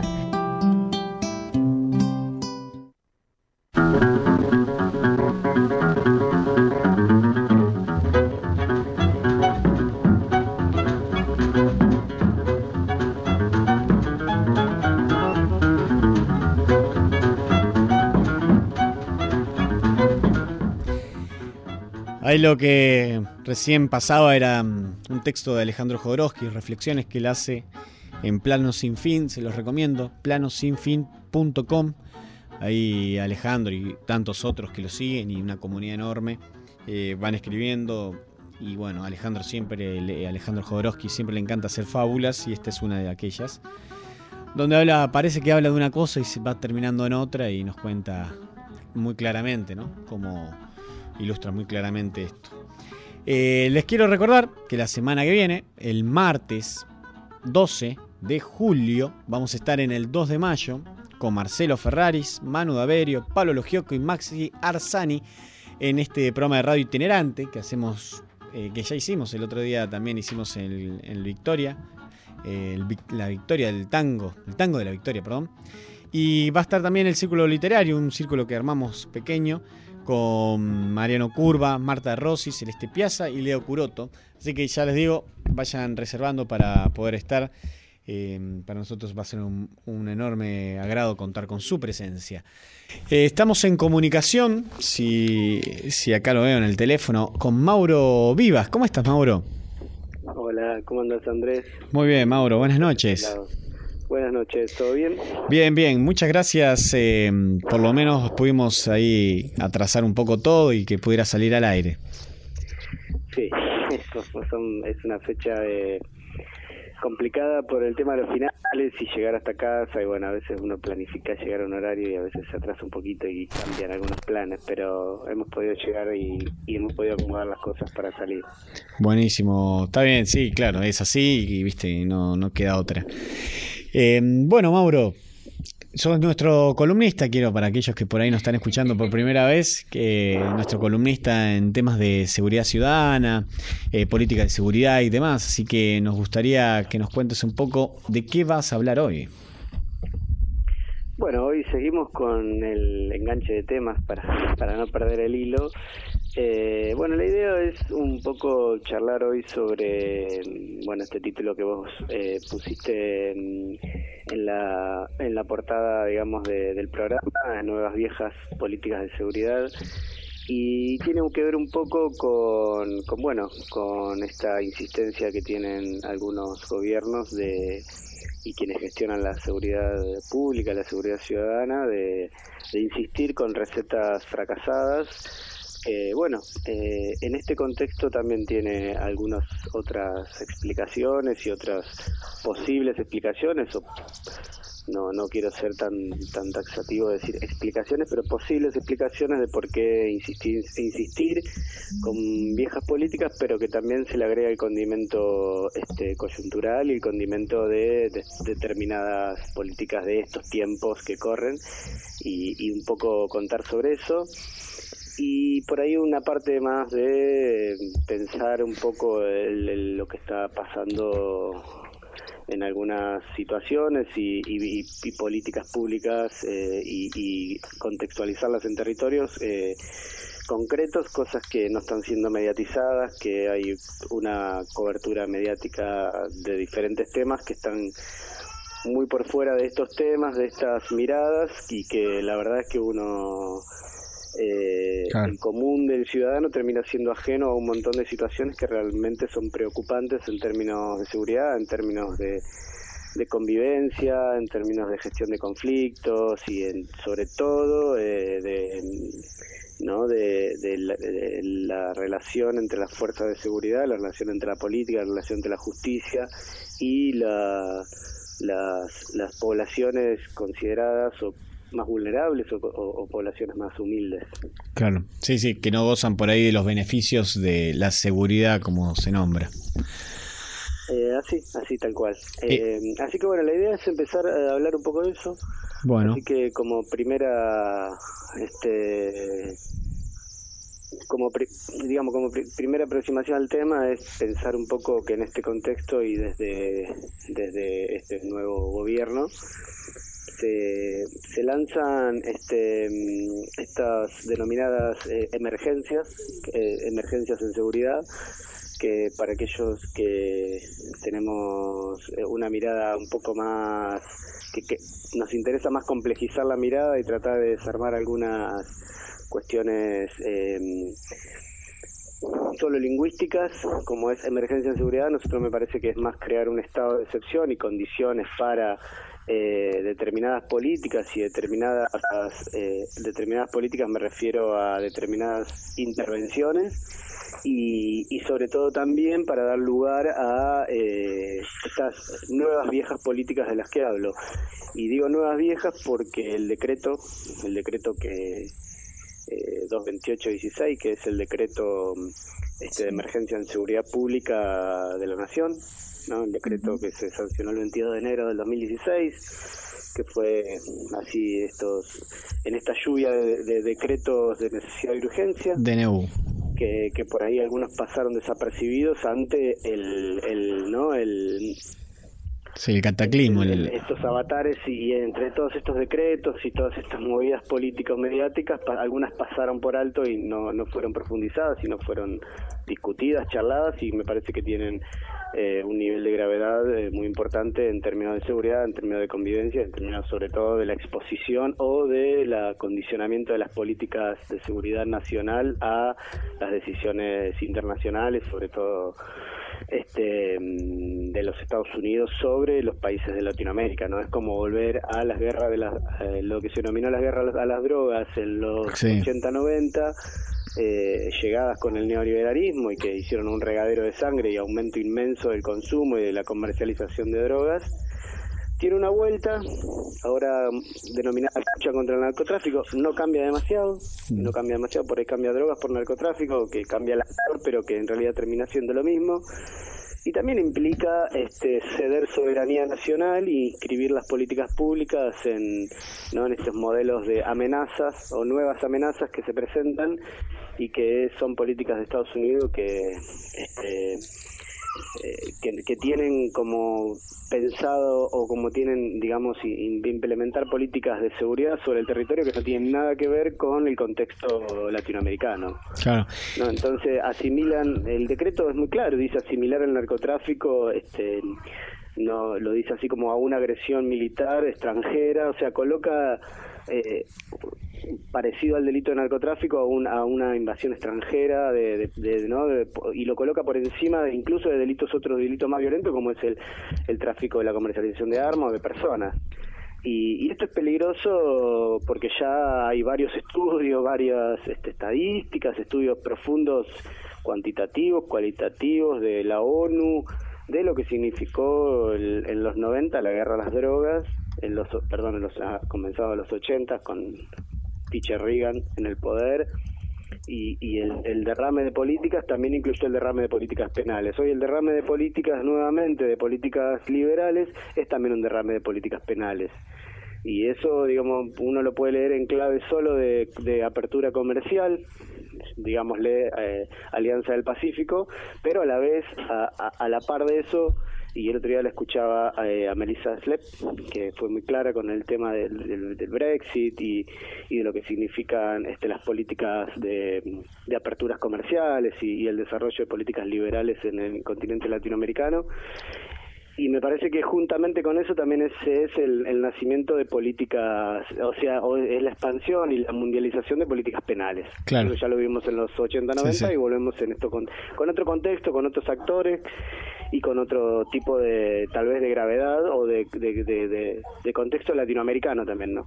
Sí, em, de hecho, no sé si estabas enterado, por ahí seguro, eh, hubo un congreso en Rosario hace la semana pasada o la otra sobre, em, sobre narcotráfico, justamente, donde se trataron varias aristas entre la trata y demás, y mm, a mí me lo contaba una profesora de la facultad y ella estaba como asombrado todo lo que derivaba del narcotráfico, en cierta forma, y yo lo que escuchaba en, el fondo era esto mismo, ¿no? Lo de la lucha de, las drogas, ponerlo em, como el, hacedor de todo el mal y seguir combatiendo, que en realidad es como inyectarle a eso nafta para que ese fuego siga ardiendo.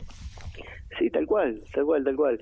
Y, y a la par de eso, y no menor, sino muy grave, pero muy grave, yo lo veo como que es la derogación del decreto, ¿no? El decreto 721-216 de 2016 que, que deroga eh, eh, el, lo que se llamó o lo que se denomina gobierno político de la seguridad, gobierno político de las. Por eso yo también eh, en una en un momento lo planteo como desgobierno o ceder el gobierno político de la seguridad. Esto es que las que la política, que los funcionarios políticos estén a cargo de la seguridad, y esto no quiere decir no entregar un cheque en blanco a la fuerza de seguridad, sino que es una cosa más gris en, en ese sentido, pero que este decreto deroga eh, el, ese decreto de Alfonsín, ¿no? O sea, le devuelve el poder a las Fuerzas Armadas.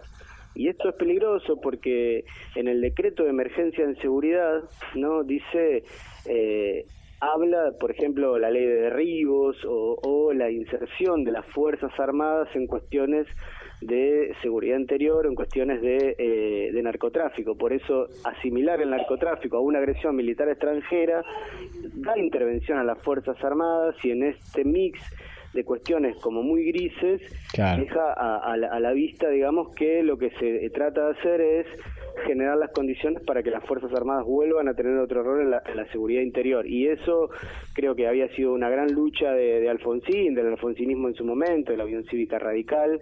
Eh, hoy, obviamente, no puedo decir lo mismo de la Unión Cívica Radical porque está perdigada en mil partes y, se dio su, se dio su, partido prácticamente pero sí fue un logro de la democracia, no solo un logro de Alfonsín, sino también un logro de la democracia, y que a la vez son la, la separación entre las leyes de seguridad nacional o de defensa nacional y seguridad interior, como muy con roles muy claros y con instituciones muy claras, ¿no? De diversificar las tareas y que cada función, digamos, qué fuerza cumple eh, determinadas funciones y cuáles no, y, este este decreto justamente devuelve a las fuerzas armadas eh, eh, el autogobierno, ¿no? O, el, el, poder de, de, volver a generar las condiciones para, para intervenir en, en, cuestiones del territorio nacional.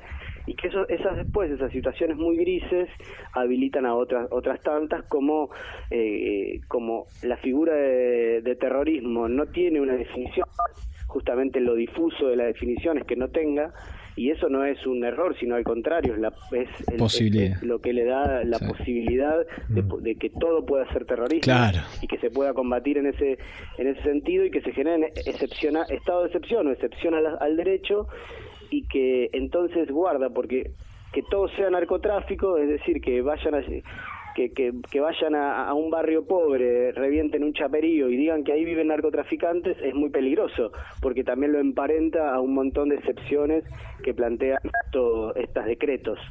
Y, y eso es peligroso, es muy peligroso porque, este, por ejemplo, este el, el, terrorismo virtual, el terrorismo no de, de, de, tráfico de información, a lo que le llaman, que tampoco es muy claro qué es, creo que bueno, hoy tiene a, por ejemplo, a, hoy se me fue el nombre, ¿no? Pero que está en, la embajada de, de, en Londres, en la embajada de Ecuador, hace tres años, metido ahí adentro, por supuesto, terrorismo eh, virtual o terrorismo digital o terrorismo de, de, de, de, de redes, ¿no? Se me fue el nombre en la cabeza de, este personaje. Snowden, ¿no? El que hizo los Wikileaks, el que sacó los Wikileaks. Eh, sí, Snowden me sale a mí, pero vos estás hablando sí, de. Snowden es el arrepentido de la CIA, e-, es sí. otro. Eh, bueno, no, importa, pero e-, es, es, en ese sentido, ¿no? De como crear figuras y esto es muy peligroso. Y, y, y esa es como la, la, la primera discusión, la primera preocupación sobre, sobre estas primeras medidas.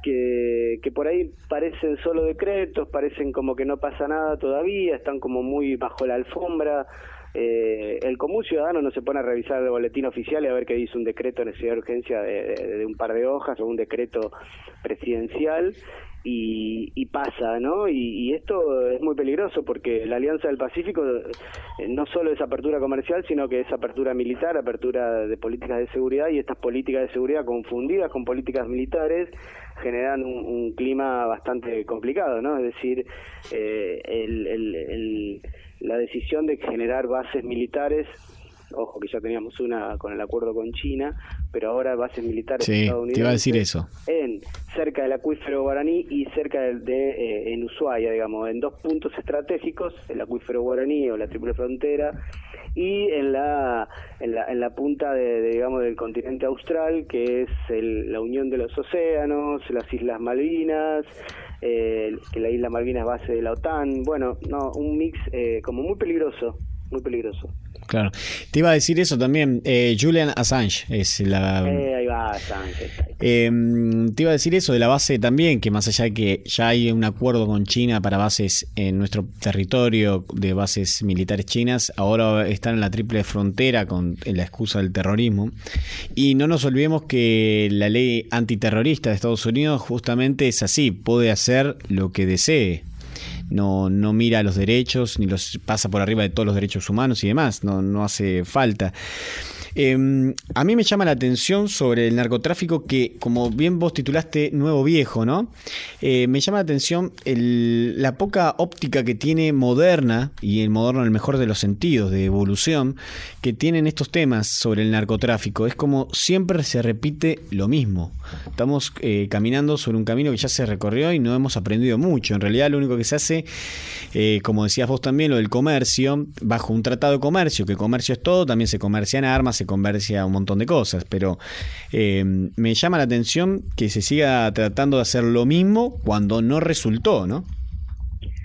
Sí, no, no, evidentemente que eh, a veces uno dice, pero ¿cómo pueden insistir con políticas que han fracasado? Bueno, en realidad también hay que mirarlo en la lógica de, ¿no? del, de, este capitalismo eh, en, esta otra era del capitalismo porque comienza otra era del capitalismo regional y de y de y de comercios eh, y de acuerdos comerciales esa nueva apertura al mundo ¿no?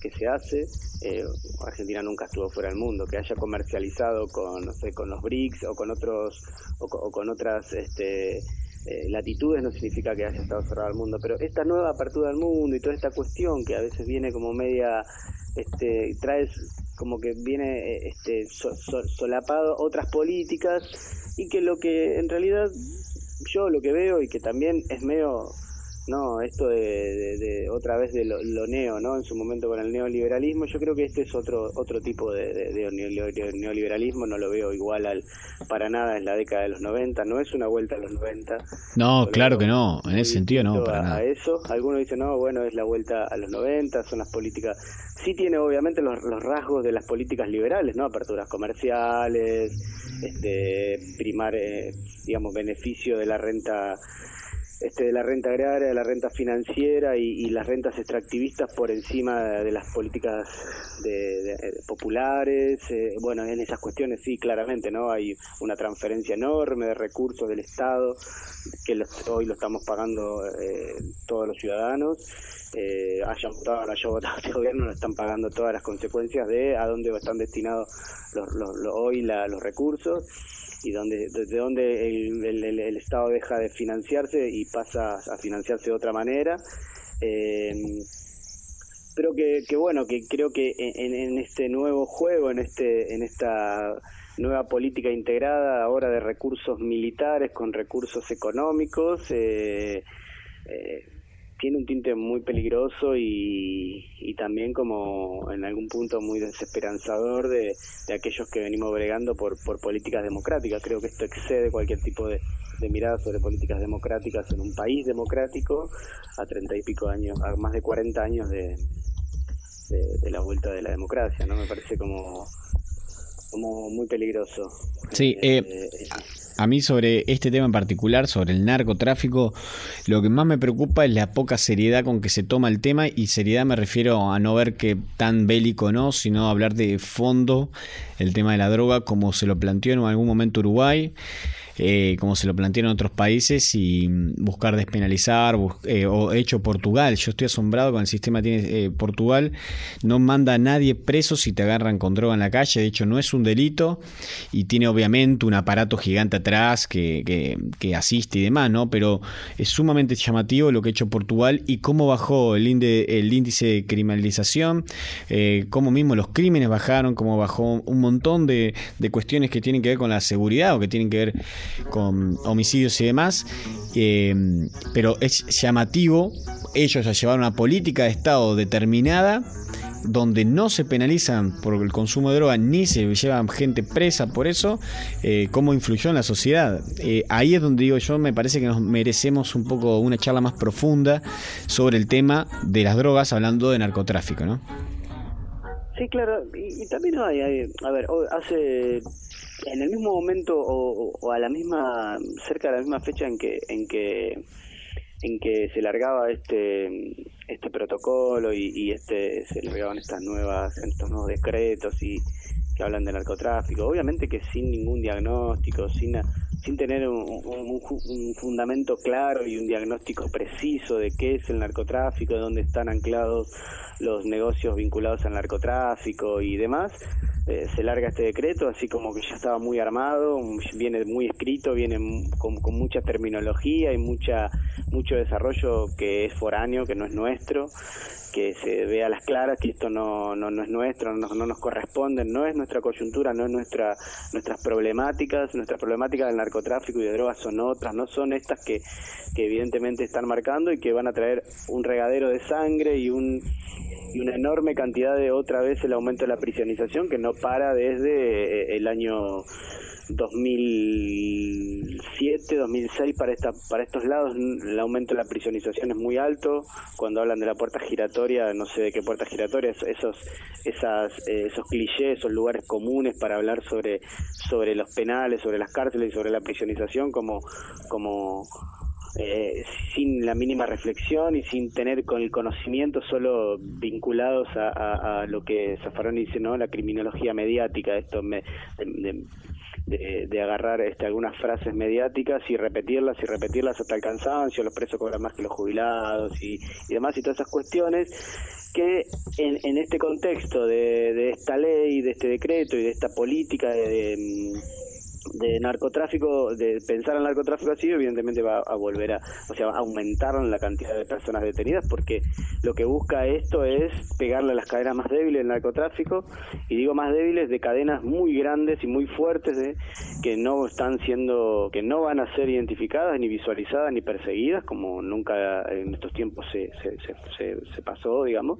No es que, pero bueno, esto tiene otro tinte más peligroso que es otra vez el regreso y el diseño de políticas de narcotráfico vinculadas a la política DEA, o sea, la DEA, la DEA, la, la, la, la Agencia Norteamericana de Investigación, que nunca se fue del continente latinoamericano, ni, mucho menos, pero que ha diseñado las políticas de, de, combate al narcotráfico en México y cualquiera prende la televisión y puede ver o meterse a internet y, ver que es México a partir de, de, la lucha a las drogas y a partir de las de pensar en las, las, fronteras, el cerrar fronteras, el perseguir la frontera, como si la frontera entre México y Estados Unidos, que es la frontera más vigilada, mm, supuestamente más armada, con, con muralla y de todo, mm.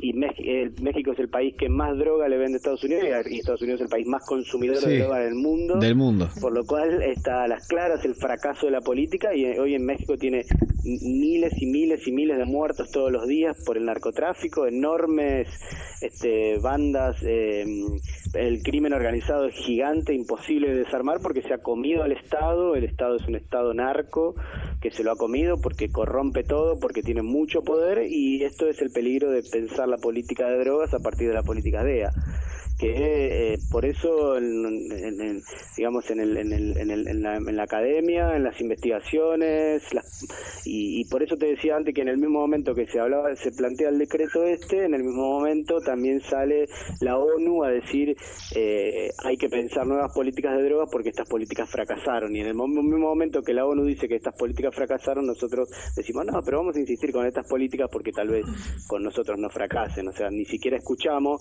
a esos organismos supranacionales que nos dicen, che, mira que esto no va, y eso que la ONU no es de, mi, de mis preferidos al momento de, pensar políticas, pero sí lo que está diciendo es, no es el modelo a seguir, el modelo es como vos decías, el modelo son otros países que, que han tenido diferentes gestión sobre las políticas de droga, Uruguay, Portugal, y Costa Rica, eh, Holanda.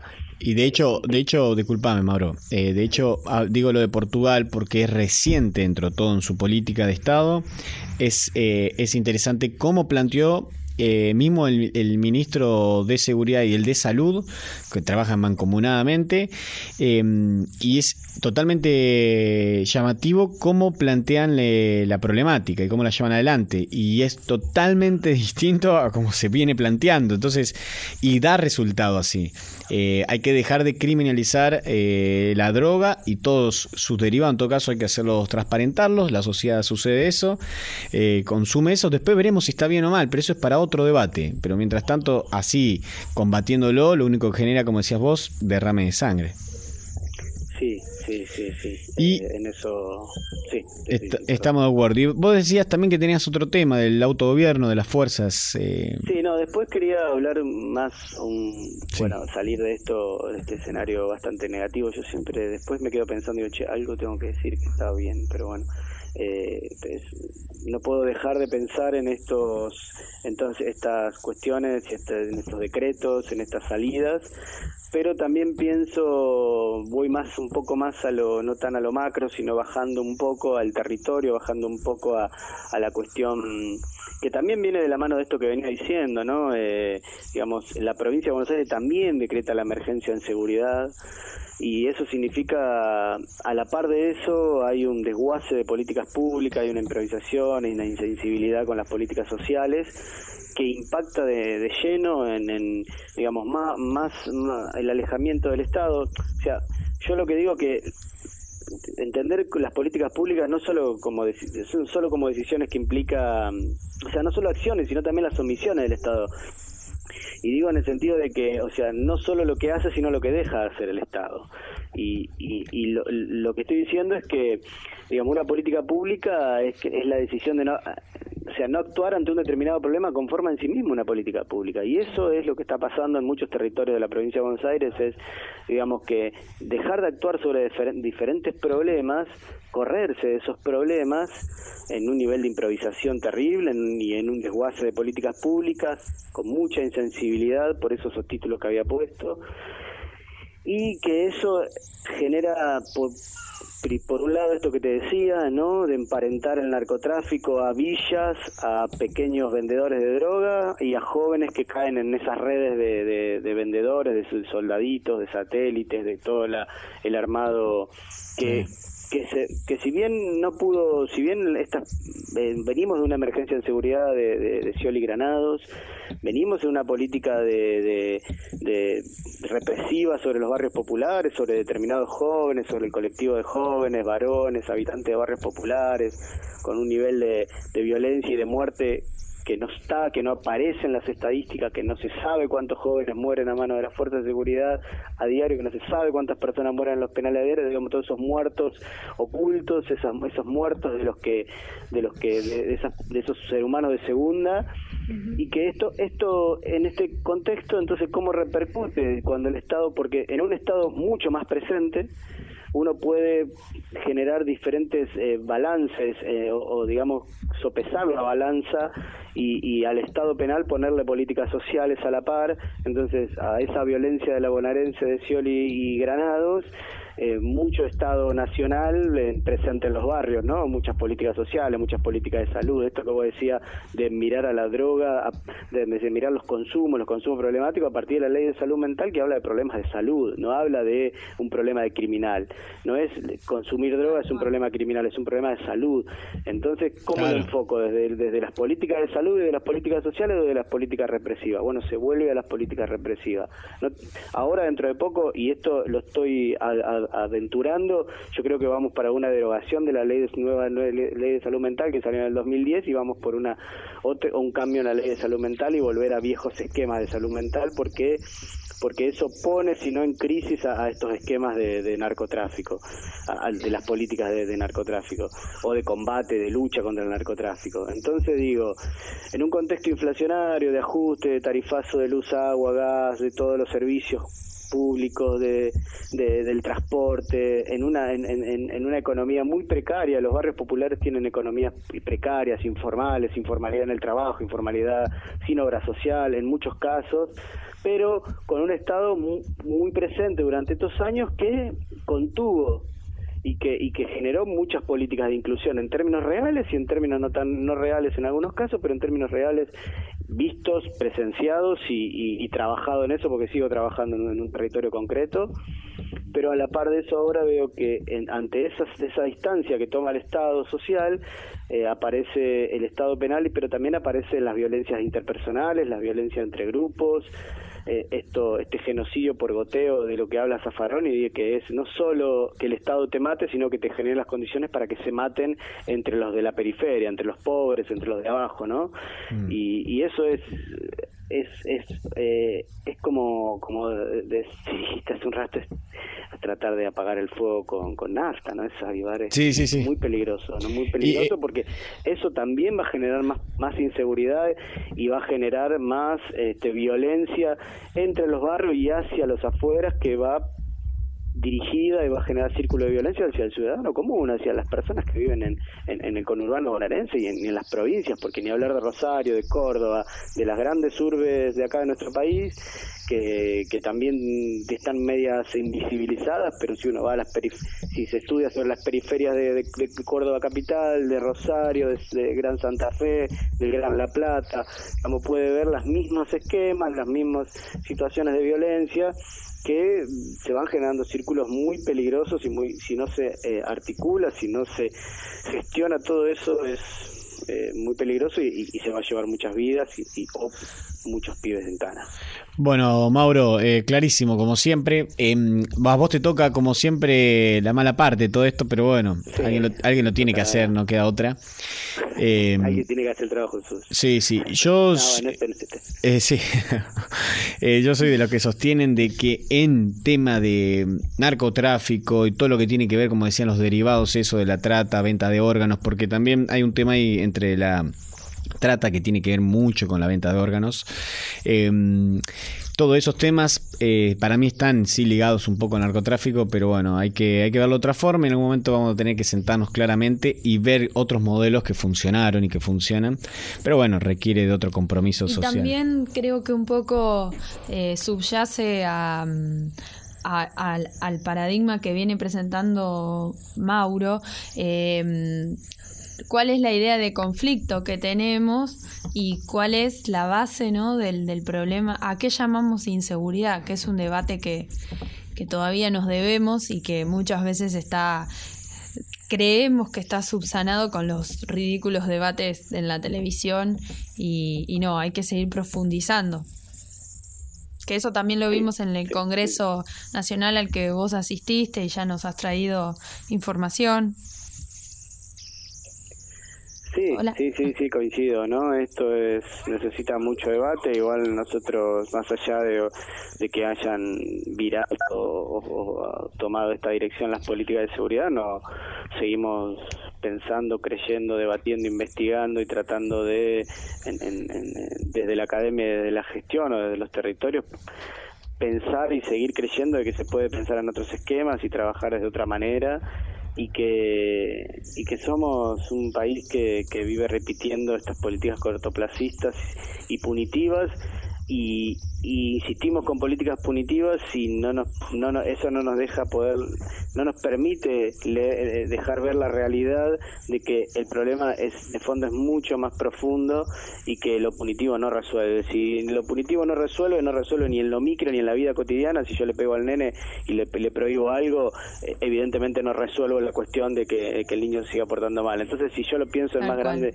y, en mucho en el conflicto mucho más grande, porque a veces hablar de conflicto parece como que es débil, no hay que hablar Sí. de delito, de fuerza, de poder. Sí, sí. Cuando uno conflicto es débil, es débil hablar de conflicto porque es garantista y un montón de, de, de cliché y de, de lugares comunes en donde se llegan eh, y que bueno, y que en algún momento tenemos que superar. Nosotros igual seguimos insistiendo y por eso ustedes también son una ventana a, a, a- a poderla, a poder comunicar todas estas cuestiones que en- también hoy en día nos encontramos eh, en el neoliberalismo también este nuevo este neo neoliberalismo eh, redefine también un montón de, de situaciones eh, a la hora de comunicar no es difícil comunicar en estos tiempos y es difícil contrarrestar eh, el poder mediático de, de las grandes corporaciones mediáticas, las grandes empresas mediáticas que, que están batallando y, y- y machacando todo el tiempo en la cabeza de que, dónde está el enemigo, cuál es, cómo es, y es difícil después eh, ubicarse de otro lado, pero igual esta es nuestra militancia y nuestra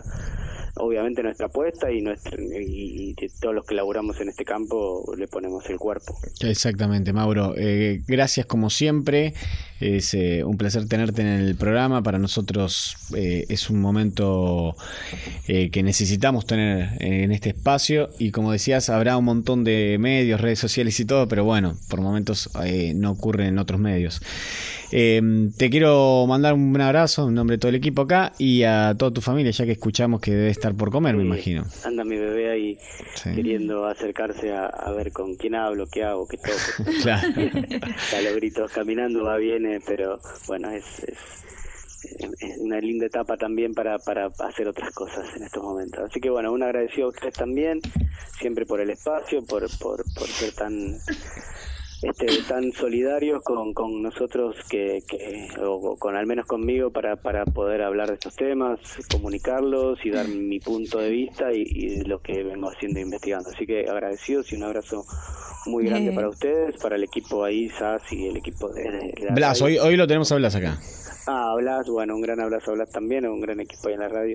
Así que bueno, un gran abrazo a ustedes y siempre, Bueno. bueno, nada, eso se lo se- Bueno. nos vamos mucho. a ir con una canción que elegiste eh, de Mercedes Sosa y René de Calle 13. ¿Querés presentarla?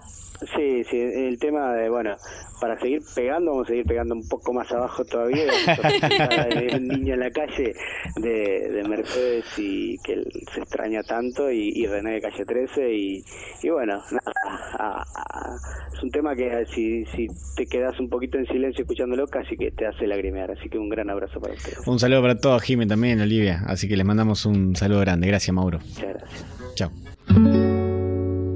A esta hora exactamente hay un niño en la calle. Hay un niño en la calle.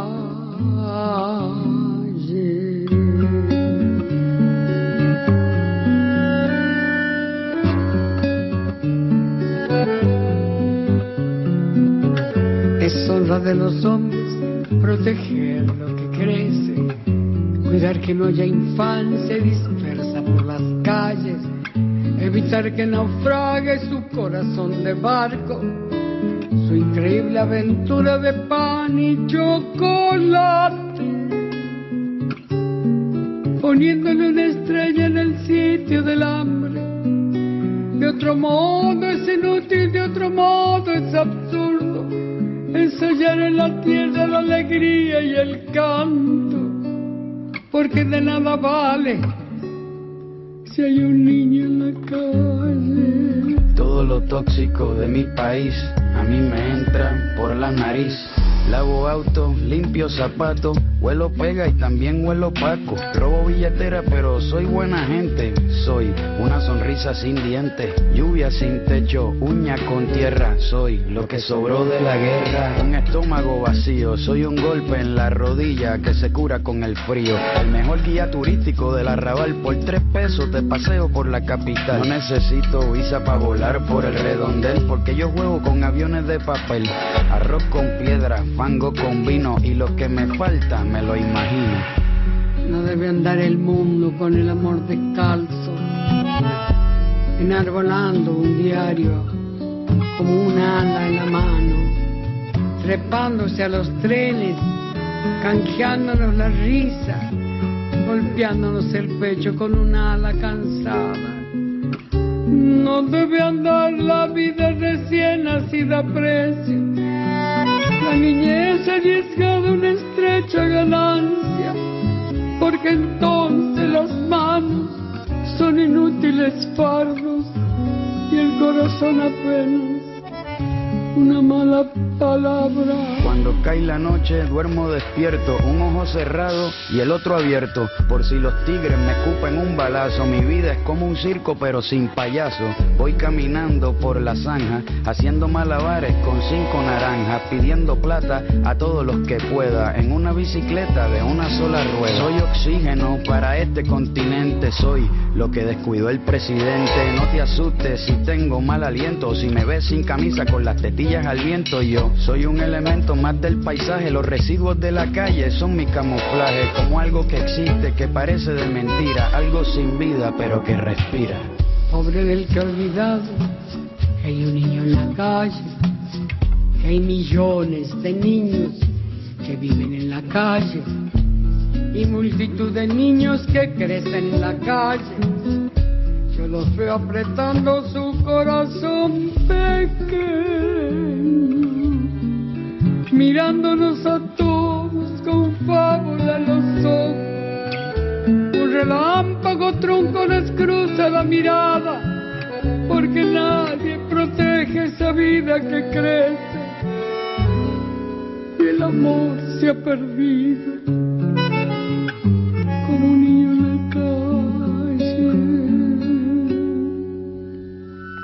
Oye, a esta hora exactamente hay un niño en la calle.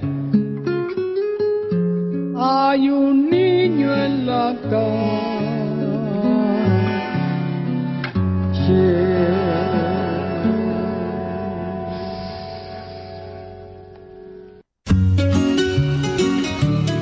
Este programa fue posible gracias a Siglo XXI Editores, Municipalidad de San Andrés de Giles, 80 Mundos, Frigorífico Costanzo, Gastaldi, Surtectura, Verónica Peloy, abogada, Más Limpio, Carolina Galesio, psicopedagoga, Cancha de Papi Fútbol del Club Social y Deportivo, Cosmetóloga Cristina Jaime. Y Una de las cosas que dijiste me parece muy acertada, aventurero, porque yo creo que esta vida es una saga, es una gran aventura y hace falta mucho valor para vivirla profundamente, o si no me quedo quieto en una esquina, me caso con la primera que conozco, me hago solamente de un club de fútbol, voto siempre a la derecha o a la izquierda y se acabó. ¡La puta! ¡Que vale la pena estar vivo! Hasta el próximo martes con más Estado Beta. ¡Seamos libres!